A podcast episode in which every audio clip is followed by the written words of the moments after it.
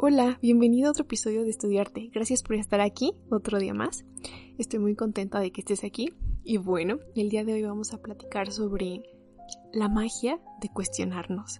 Em, estuve reflexionando y me di cuenta de que las literalmente las preguntas son mágicas y el cuestionarnos el cualquier cosa, cualquier cosa que se nos ocurra, creo que em, no sé, como a un nivel muy interno, las preguntas hacen que nuestra realidad comience a mostrarse diferente ante nosotros. Es decir, de repente, o sea, ¿qué es lo que hace que tú hagas lo que hagas? Es decir, ¿por qué comes lo que comes? ¿Por qué vistes como vistes? ¿Por qué lo que crees que es bueno o malo? ¿Qué es lo que te ha hecho creer que las cosas sean buenas o malas? Cuestionarnos nos abre un panorama increíble de todo lo que somos. Y es que estoy en un momento de mi vida como, no sé cómo decirlo, retrospectivo, donde me estoy cuestionando mucho como mis ideas y de repente te quedas pensando y digo, ¿de dónde vienen todas estas creencias que yo creía firmemente que eran verdad y que quizás las llevaba a cabo? Y de repente te cuestionas y dices, pero ¿y por qué rayos creo esto? ¿Acaso lo que creo es lo que me hace feliz o es solo una creencia que debo seguir o que, no sé, es como una tradición familiar, por decirlo de alguna forma? Yo creo que cuestionarnos, hacernos preguntas, más que buscar las respuestas, son la clave para el camino de la búsqueda de nuestro ser esencial, de nuestro de nuestro yo verdadero. Porque muchas veces nos pasamos la vida los días, buscando respuestas a preguntas que son banales, que no tienen mucho sentido y porque también mm, la sociedad quizás nos ha hecho creer que cualquier pregunta tiene una respuesta y si no tiene respuesta no, eh, no es válida. Pero la verdad y de acuerdo a lo que yo he ido descubriendo es que muchas veces lo más liberador de una cuestión no es la respuesta, es la pregunta en sí misma. Es la pregunta que es esa formulación que, yo creo que viene desde un ser muy interno tuyo que dice, ¿qué onda, no? ¿Por qué rayos está pasando esto? ¿Por qué creo esto? ¿Quién soy? ¿A dónde voy? ¿Para qué sirvo? ¿A quién sirvo? ¿Qué hago aquí? Y de repente tomarnos un momento para cuestionarnos y voltearnos a ver desde una forma distinta te da como que una perspectiva diferente y una vista de águila y te das cuenta de que eres, de que somos, cada uno de nosotros, somos capaces de crear nuestras propias creencias, ideas, pero con, con hechos y con fundamentos bien, ¿cómo decirlo?, cimentados. Lo malo es cuando, bueno, y quién sabe, igual es una idea mía, lo malo es cuando nos volvemos jueces de lo que pasa a nuestro alrededor, cuando comenzamos a juzgar la vida de otras personas, pero a través de nuestros ojos, de nuestra perspectiva. Y es entonces donde te preguntas a ti mismo, ¿no? ¿Quién, quién soy yo para juzgar a los demás? ¿Quién, ¿Quiénes son ustedes para juzgar mi vida? ¿Quién soy yo para juzgar la suya? Y me dio mucha paz saber que literal no soy nadie, solo soy un ser humano más tratando también de descifrar el misterio de la vida y cómo vivirla y que al final nadie tiene la verdad absoluta porque todos vemos la realidad a través de los ojos que fuimos creando, pero a través de las creencias que se nos fueron inculcando, de las ideas, eh, religión, forma de vestir, forma de amar, forma de hablar. Entonces realmente nadie tiene la verdad absoluta. Cada uno de nosotros ve la vida, ve su realidad y la vive a través de todo, a través de cómo fue educado y a través de todo todo lo que fue absorbiendo de la sociedad y del, del espacio donde vivió, donde vives y donde habitas. Y es así que hasta yo misma, eh, de lo que estoy hablando en estos momentos, pues seguramente ha sido muy influido por todo el, el ambiente, todo el espacio que hay alrededor de mí, qué es lo que veo, qué es lo que escucho.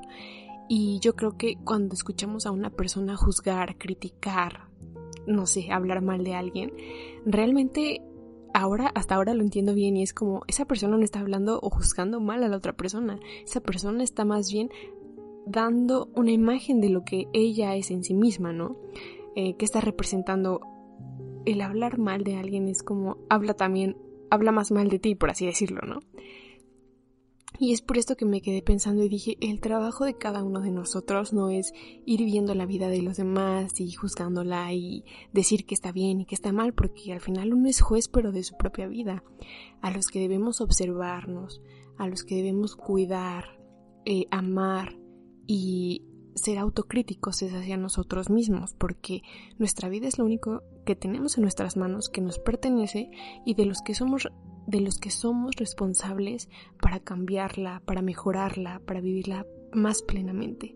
Pero realmente tú no, tú no puedes decirle a alguien cómo vivir la vida, a menos que te pidan el consejo, a menos que te pidan el consejo porque muchas veces la verdad es que nadie te pregunta un consejo y pero ahí estamos dándolos, ¿no? porque creemos que nosotros sabemos cómo se tiene que vivir la vida, cuando la verdad nuestra vida está de cabeza y patas para arriba, ¿no? Y entonces, este, ay, se me fue la idea de dónde estaba. Ah, sí. Entonces, la verdad es que cada uno sabe, debe conocer, ir aprendiendo cómo vivir su vida para hacerla más plena y feliz pero realmente no tenemos la respuesta para otra persona y decirle cómo debe vivir su vida para ser feliz y pleno, puesto que cada quien es sumamente diferente, tiene habilidades diferentes, forma de pensar diferentes, ideas diferentes, creencias, bla, bla, bla. Y esto me lleva a pensar que, de nuevo, nadie tiene la verdad absoluta. Todos somos un somos parte de este tejido social. No sé si suena muy antropológico esto, somos parte de un tejido social que se va formando y que al final como sociedad y como personas que viven en un mismo barrio, colonia, ciudad, país, tenemos claro ideas en común, ¿no? Por todo este aspecto ya histórico que traemos detrás. Pero al mismo tiempo cada uno de nosotros tiene una perspectiva distinta de la vida porque nacemos en una familia diferente, en un núcleo distinto, casas distintas, con pensamientos distintos. Y es que hasta ahora también, hace poco fui a eh, Grafo Café, que estaba muy bonito, donde te hacen un, ¿cómo decirlo?, grafoterapia, un estudio grafológico a través de tu letra. Vas y escribes unas oraciones, unas cosas, llega una grafóloga, se sienta contigo y te, te describe a ti mismo a través de tu letra, ¿no? Y en una de esas, este, me dice, o sea, que a través de la letra veía que había ¿cómo decirlo?, heredado el temperamento de mi papá. Y yo dije, el temperamento se puede heredar y me puse a buscar y sí, es verdad.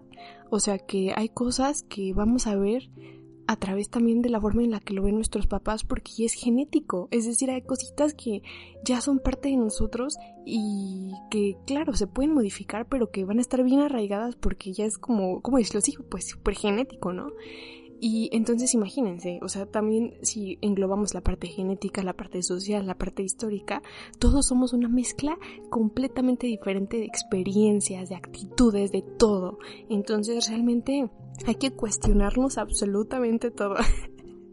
Yo aquí quiero hacer una revolución social, bueno, no, pero es como los invito y neta cuestionense así todo lo que vean, lo que comen, lo que ven, realmente qué es verdad, qué es no, qué es qué verdad resuena con ustedes.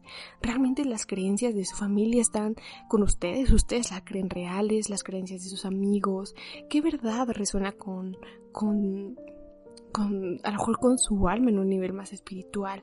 ¿Qué es mentira para ustedes? ¿Qué los hace enojarse cada vez que pasa algo, por ejemplo, no? Y aprender de todo esto también, a respetar la diversidad de personas, la diversidad de pensamientos que existen y todos son válidos. Pero como decía en un inicio, todo con fundamento es excelente. Es decir, no creo en esto por esto, por esto y por esto, o sí creo en esto por esto, por esto, por esto. Y ser bien firmes con lo que, con lo que creemos, pero también al mismo tiempo ser flexibles y estar abiertos a que quizás también nosotros estamos mal con los que pensamos. Y bueno, igual no mal, estamos seríamos mejores si pensáramos diferente, ¿no? Y entonces damos la oportunidad que otras ideas entren a nosotros para crear un mundo mejor, diferente, respetuoso, diverso, amoroso, pero con una una cuestión donde cada uno esté bien firme de lo que sabe, de lo que cree y no dudando y no yendo por la vida como borreguitos, ¿no? De que si nos dicen que esto es verdad, todos creemos que es verdad y ahí vamos. Porque yo creo que todos lo somos en algún punto, sino que cada uno elija el camino que quiere seguir de forma consciente, plena de lo que está haciendo, responsable, feliz de sus decisiones.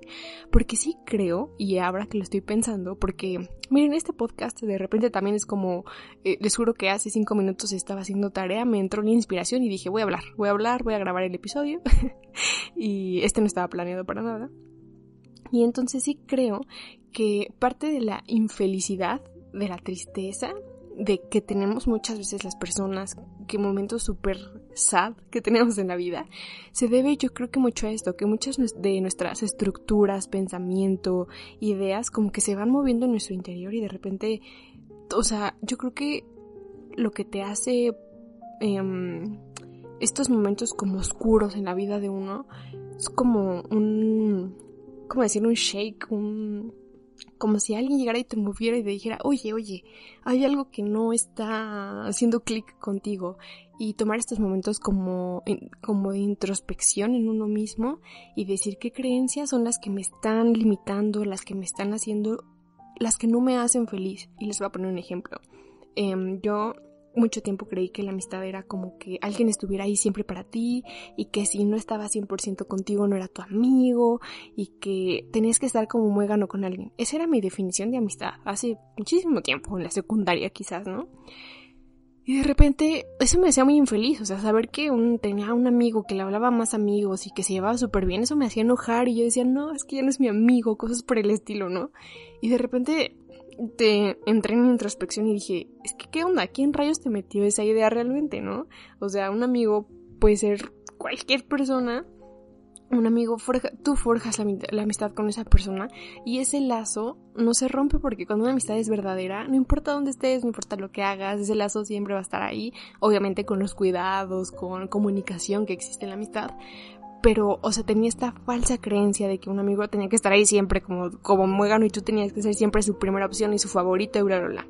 Pero más que nada, al final, todo era una herida de mí misma de que mm, como yo nunca me ponía en primer lugar y siempre ponía a los demás, pues obviamente esa carencia la proyectaba en alguien más, ¿no? En un amigo que decía, mis amigos me tienen que poner en primer lugar. Y después dije, ¿por qué? Si yo soy la responsable de mi vida, yo soy la que me tengo que poner en primer lugar. Entonces fue como aprendí eso, lo sané.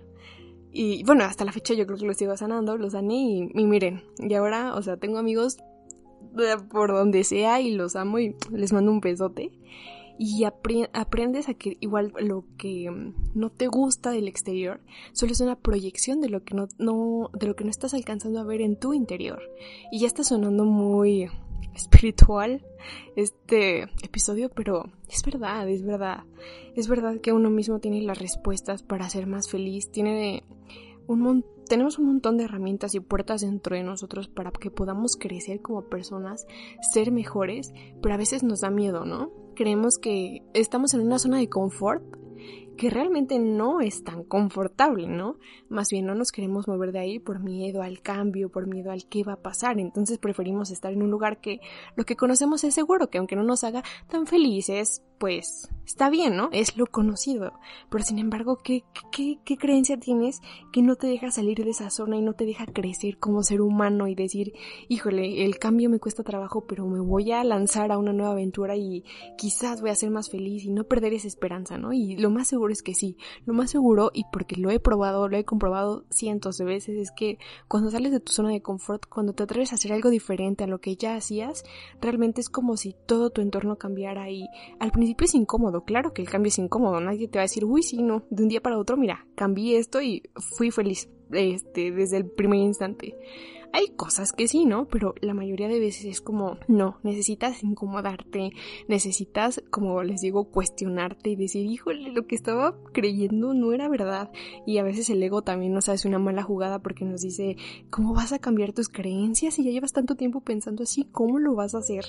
Pero la verdad es que cuando logras salir, cuando logras ponerte tu armadura de guerrero y salir a la vida y decir, va, lo que venga y voy a cambiar y va a ser para bien, dejas que pase ese momento de incomodidad, de decir, híjole, es que ya no quiero estar aquí, pero si aguantas un poquito más, de repente te encuentras del otro lado, con calma, en paz, y toda esa montaña rusa de emociones sirvió para algo, sirvió para que aprendieras y ahora tu realidad es distinta. Y sé que parece una receta mágica, pero la verdad es que sí, las cosas funcionan así. El único, no sé cómo decirlo, pero piedrita que hay en el camino muchas veces somos nosotros mismos, que no nos atrevemos, no queremos dar el paso por el que dirán, por el que va a pasar, por el miedo a lo desconocido. Y muchas veces lo desconocido es lo que nos va a traer mucha, mucha paz. Te invito de nuevo a cuestionarte, a integrar preguntas a tu vida. Y ya no nos esforcemos, o cómo decirlo, sí, ya no nos traumemos tanto tratando de encontrar las respuestas hay preguntas que realmente no tienen respuestas y las respuestas que quieres muchas veces no van a ser verbales o no las vas a poder explicar. Muchas veces las respuestas se dan a través de las vivencias. No sé si les ha pasado que de repente tienen una cuestión y no, no la entienden, pero hasta que la viven, la comprenden. Y mientras tanto no pueden explicarlo con palabras. Y siento que una pregunta sincera, real, una pregunta, ¿cómo decirla?, genuina, son esas preguntas que muchas veces no les encuentras respuestas, pero cuando comienzas a vivir las experiencias de la vida y comienzas a mirar un panorama más allá de lo que antes veías, le empiezas a encontrar sentido a esa pregunta, pero no en una forma, sí, o sea, no en palabras, sino en hechos, en emociones. Muchas veces lo sientes en tu corazón y dices, ah, esta era la respuesta que tanto necesitaba y no la puedes explicar porque muchas veces nuestras preguntas son contestadas para nosotros, para, son respuestas para ti mismo, para nosotros. Y no podemos explicarlas porque es algo muy, muy, un aprendizaje muy, muy tuyo que era para ti y esa respuesta es para ti. Y después, pues sí, la vas aprendiendo a verbalizar, pero eso es en general como que, que las respuestas no van a estar ahí a la vuelta de la esquina. Y, y tienes que aprender a sentirlas con el corazón y vivirlas y escucharlas para después cuando las proceses igual y esas respuestas se hablan como experiencia. Ay, qué filósofa, pero sí. Son de esas respuestas que no puedes decir como que, como definición del diccionario de la RAE, no, sino que son respuestas que se dicen a través de experiencias, de vivencias. Y bueno, con esto termino este episodio. Me ha encantado estar aquí con todos ustedes. Cuídense muchísimo. Les mando un beso, un abrazo. Que estén teniendo una vida feliz, genuina. Sean ustedes mismos. Animémonos todos los días a dar lo mejor de nosotros. Pero sobre todo, amarnos y respetarnos a nosotros mismos para poder ofrecer lo mismo a los demás. Los quiero mucho y que tengan un excelente día. Nos vemos muy pronto. Adiós.